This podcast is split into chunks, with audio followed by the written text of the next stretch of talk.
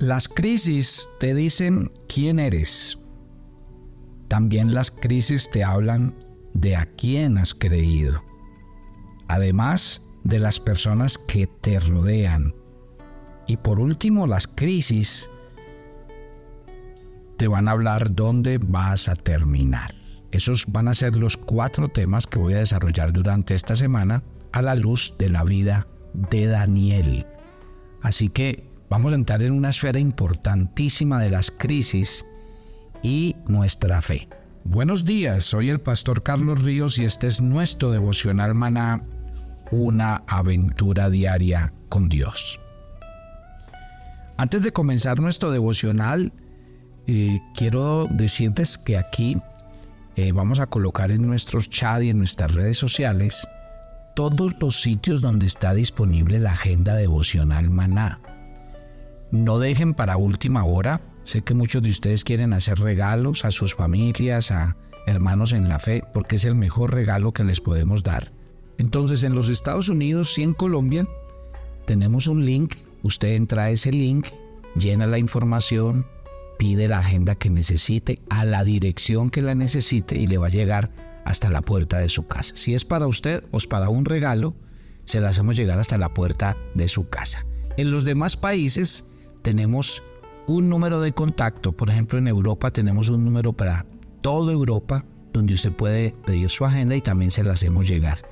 Y asimismo en los países de Latinoamérica tenemos la información de dónde puede usted llamar se comunican y le envían la agenda vuelta de correo.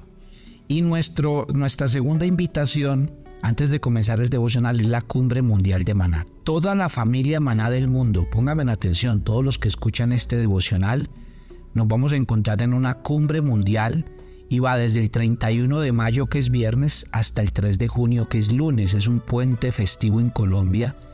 Tenemos un programa de congreso con toda la familia Maná tres noches de hotel, todas las comidas y si usted viene con niños, congreso especializado para niños, si viene con jóvenes, congreso especializado para jóvenes, para mujeres y para varones. Usted no se puede perder este espectacular seminario durante todo un fin de semana. Si usted entra a la página web devocionalmana.com, allí está un plan de ahorro, porque como sabemos que vienen en familia, hemos diseñado un plan para que usted pague la cumbre durante los siguientes cinco meses que vienen. Así que entren a la página, ahí está todos los detalles y podrán venir con nosotros a participar de este espectacular tiempo. Vamos a entrar en un tema muy interesante y le voy a dar un giro a la crisis. Y aquí yo sé que el Señor esta semana va a poner en evidencia a muchos cristianos. Porque cuando voy a hablar de un hombre como Daniel, yo les voy a contar la historia de Daniel. Y al contarles la historia de Daniel, les voy a hablar de un hombre, mi querida familia. Les voy a hablar de un hombre que las crisis lo que realmente sacaron a flote era quién era él, en quién había creído, en quién tenía su confianza y dónde iba a terminar. Y por eso estos cuatro días que voy a hablar de Daniel van a ser vitales en el proceso en el que usted viene. Y yo quiero que hoy miremos la crisis desde un punto muy, muy diferente y no sé si algún día ha oído este tema. Hablemos de Daniel y vamos a su libro. Libro de Daniel capítulo 1 y vamos a leer desde el 1 hasta el 7. En el año tercero del reinado de Joacín, rey de Judá, Vino Nabucodonosor, rey de Babilonia, a Jerusalén y la sitió. Y el Señor entregó en sus manos a Joacín, rey de Judá, y parte de los utensilios de la casa de Dios. Y los trajo a la tierra de Sinar, a la casa de su Dios, y colocó los utensilios en la casa del tesoro de su Dios. Y dijo el rey Aspenaz, jefe de los eunucos, que trajese de los hijos de Israel, del linaje real de los príncipes, muchachos en quien no hubiese tacha alguna, de buen parecer, enseñados en toda sabiduría, sabios en ciencia, de buen entendimiento, idóneos para estar en el palacio del rey y que les enseñasen las letras y las lenguas de los caldeos. Y les señaló el rey ración para cada día de la provisión de la comida del rey, del vino que él bebía, y que los criase tres años para que al fin de ellos se presentasen delante del rey. Entre ellos estaban Daniel, Ananías, Misael y Azarías de los hijos de Judá. A estos el jefe de los eunucos puso por nombres a Daniel le puso Belsasar, a Ananías Sadrach, a Misael Mesac y a Azarías Abed-Nego. La historia es interesante. Nabucodonosor, eh, este rey, invade a Jerusalén. Y ellos tenían una forma muy particular de invadir. Se llevó el 25% mm, de, de, los hebreos, se los llevó a, eh, a Babilonia. Allí en Babilonia, él usaba una estrategia. Me llama mucho la atención porque dice que él mandaba a traer jóvenes. Y ojo con esto que es muy importante. Dice, cuando habla de, esta, de, este, de estos muchachos, dice, trae de los hijos de Israel, del linaje de los príncipes, muchachos en que no hubiese tacha alguna, de buen parecer y enseñados en toda sabiduría, en ciencia y de buen entendimiento, idóneos para estar en el palacio del rey y que les enseñasen letras y la lengua de los caldeos. ¿Qué hacía eh, Nabucodonosor? Pues claro, este hombre, un hombre pagano que no conocía a Dios y Dios siempre usó líderes paganos, dirigentes paganos para traer crisis a su pueblo y, por, y probar su fe. Dios usó a Faraón, Dios usó a Acab, Dios usó a muchos reyes malos y con eso el pueblo se volvía a Dios.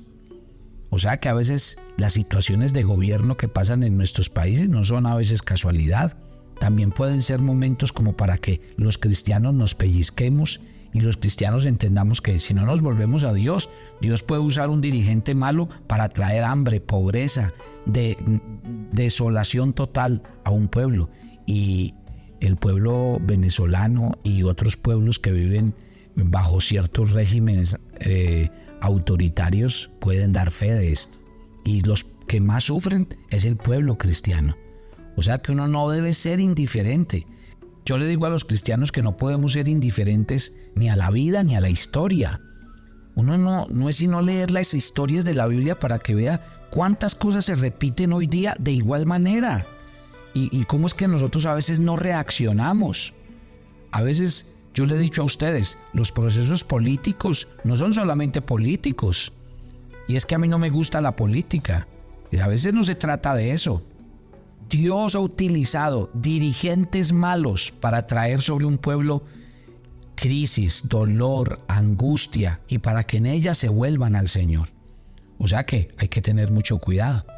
Dice que este rey se llevó los utensilios del templo y los puso en el templo de su Dios porque precisamente de eso vamos a hablar, de las crisis que se empiezan a meter con nuestra fe, de las crisis que empiezan a mover nuestros cimientos y a poner a prueba realmente en quién creemos.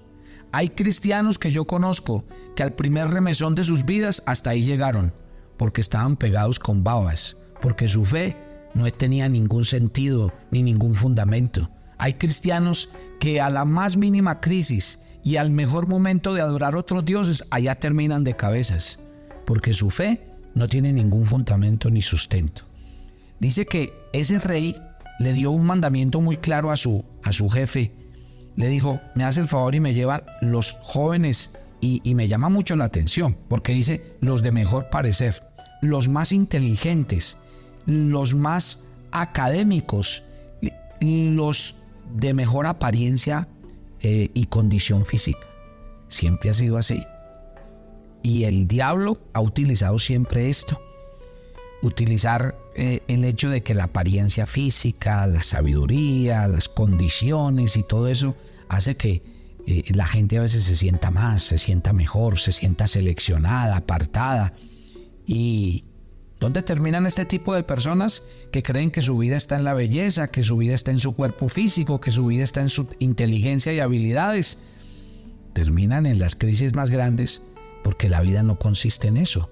Pero esa característica de Nabucodonosor escoger a la gente es como el diablo siempre le ha hecho entender al mundo, que uno vale si tiene apariencia física, si tiene inteligencia, si tiene demasiadas capacidades y habilidades. ¿Qué hacía el rey? Cogía a estos, tres, a estos muchachos, ahora, eran muchachos muy jóvenes, les quiero decir que eran muchachos de promedio de edad de 15 años. Y dice que se los llevaba a un programa, dice, ustedes los van a llevar al palacio y los van a meter en un programa de entrenamiento de tres años. ¿sí? Ellos, después de que estudien, sean preparados, educados, formados como los babilonios, cultura pagana, ellos el día que terminen eso van a ser parte del gobierno. Y mientras ustedes los preparan en esos tres años, esos muchachos van a recibir nuevas vestiduras, van a ser tratados especialmente, van a comer la comida del rey y van a beber las bebidas exquisitas que toma el rey. ¡Guau! Increíble. O sea que el sistema establecido por Babilonia y por el rey Nabucodonosor es centrado en el ser humano. Cuando al ser humano le ponen todas estas cosas. Imagínense, yo quiero que ustedes mientras escuchan este devocional piensen en esto. Un muchacho de 15 años al que vienen y le dicen, le vamos a ofrecer todo esto. Usted va a estar en un lugar especial, está en el palacio del rey, duerme en sus habitaciones, come su comida, bebe sus vinos, será entrenado y capacitado por los mejores porque usted es una persona especial. Mire, ustedes son bonitos de apariencia, mire su cuerpo, miren sus habilidades, mire, ustedes vienen de familias prominentes. Imagínense todo ese eh, cóctel junto en un corazón de 15 años. Claro, y el rey más hábil todavía les dice, les voy a enseñar eso y van a aprender la lengua de los caldeos. Les dice, van a tener la religión. ¿Y sabe qué hizo Nabucodonosor? Tremendo. Y eso es algo que quiero enfatizar aquí. ¿Sabe qué es lo primero que hace Nabucodonosor? Cambiarles el nombre. Yo les he explicado en muchos devocionales anteriores a ustedes. Todo nombre en Israel tiene que ver con Dios, con un momento, con una condición, con una situación. Así eran los nombres en Israel. Y le quiero decir, por ejemplo, Daniel, Daniel se llamaba Dios es juez justo. Eso significa el nombre de Daniel en hebreo. A Daniel le cambian el nombre y se va a llamar a partir de ahora Belsasar. ¿Sabe qué significa Belsasar? Baal me protege, un falso dios, los dioses de aquel tiempo.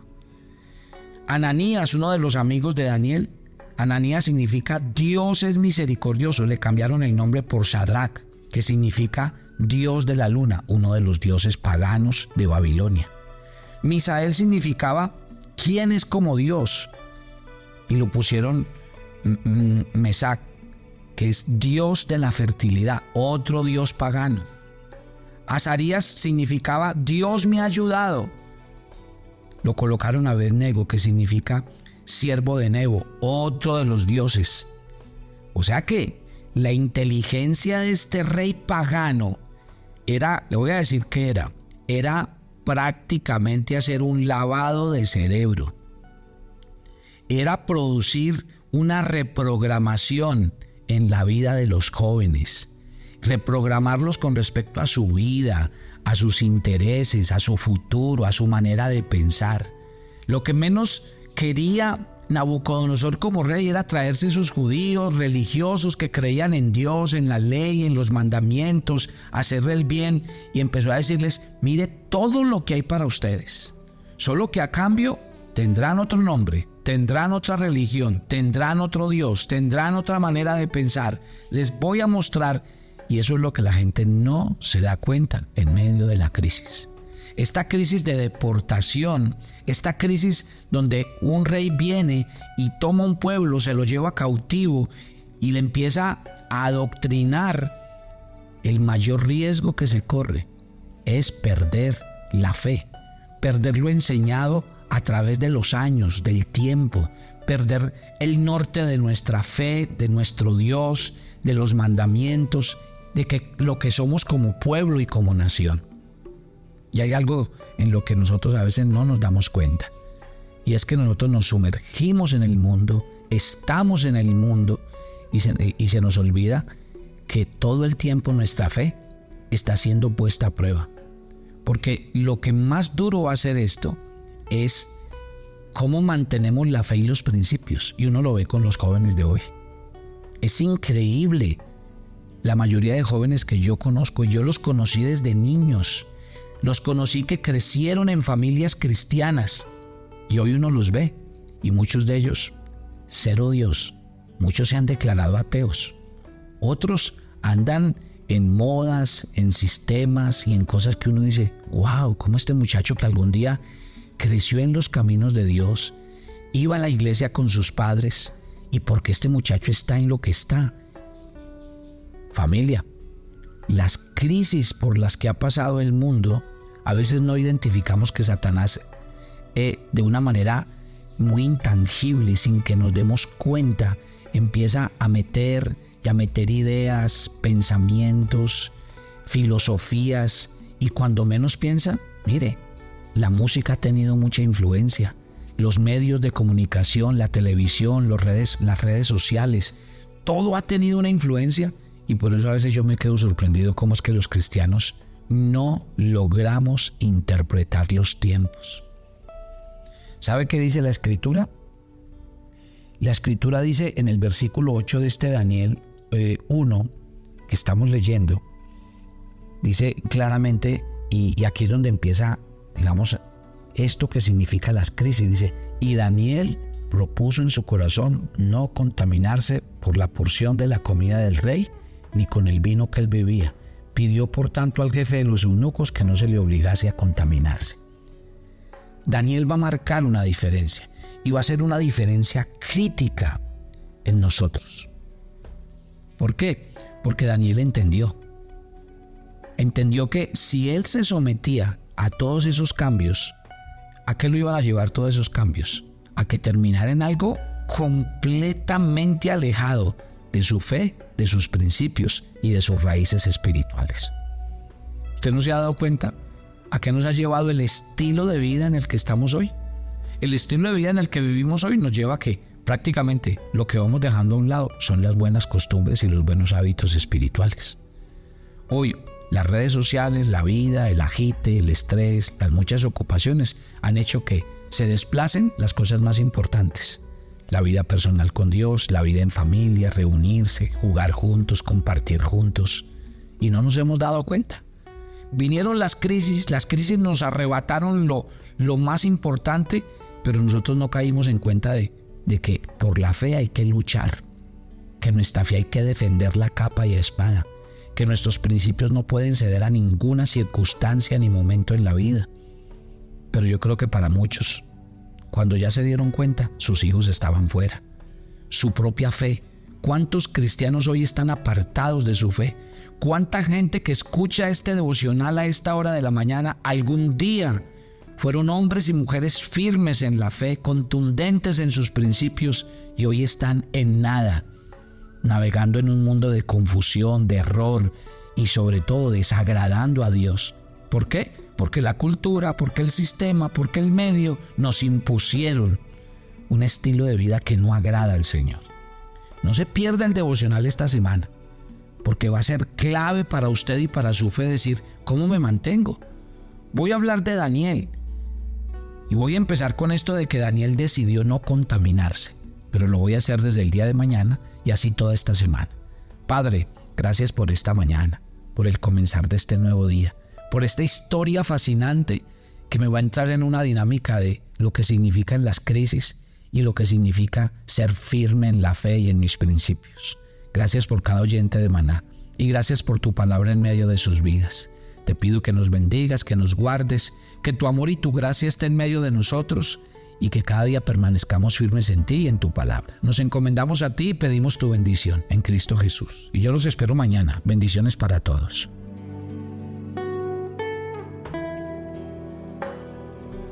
Toma tu agenda devocional, hermana. Hoy es el día 323 en nuestra agenda y el pasaje sugerido para la lectura en tu devocional personal el día de hoy es Apocalipsis 3 del 1 al 6. Algunas personas, aún dentro de la iglesia, creen estar vivos, pero no es así, y sus obras y corazón lo demuestran. Por eso que tu intimidad con Dios y el poder del Espíritu Santo en tu vida te fortalezcan para vivir en santidad y que tu nombre esté escrito en el libro de la vida.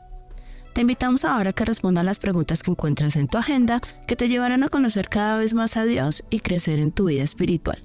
Y para confirmar tus respuestas, visita nuestra cuenta de Facebook Devocional Maná o nuestra página web devocionalmaná.com.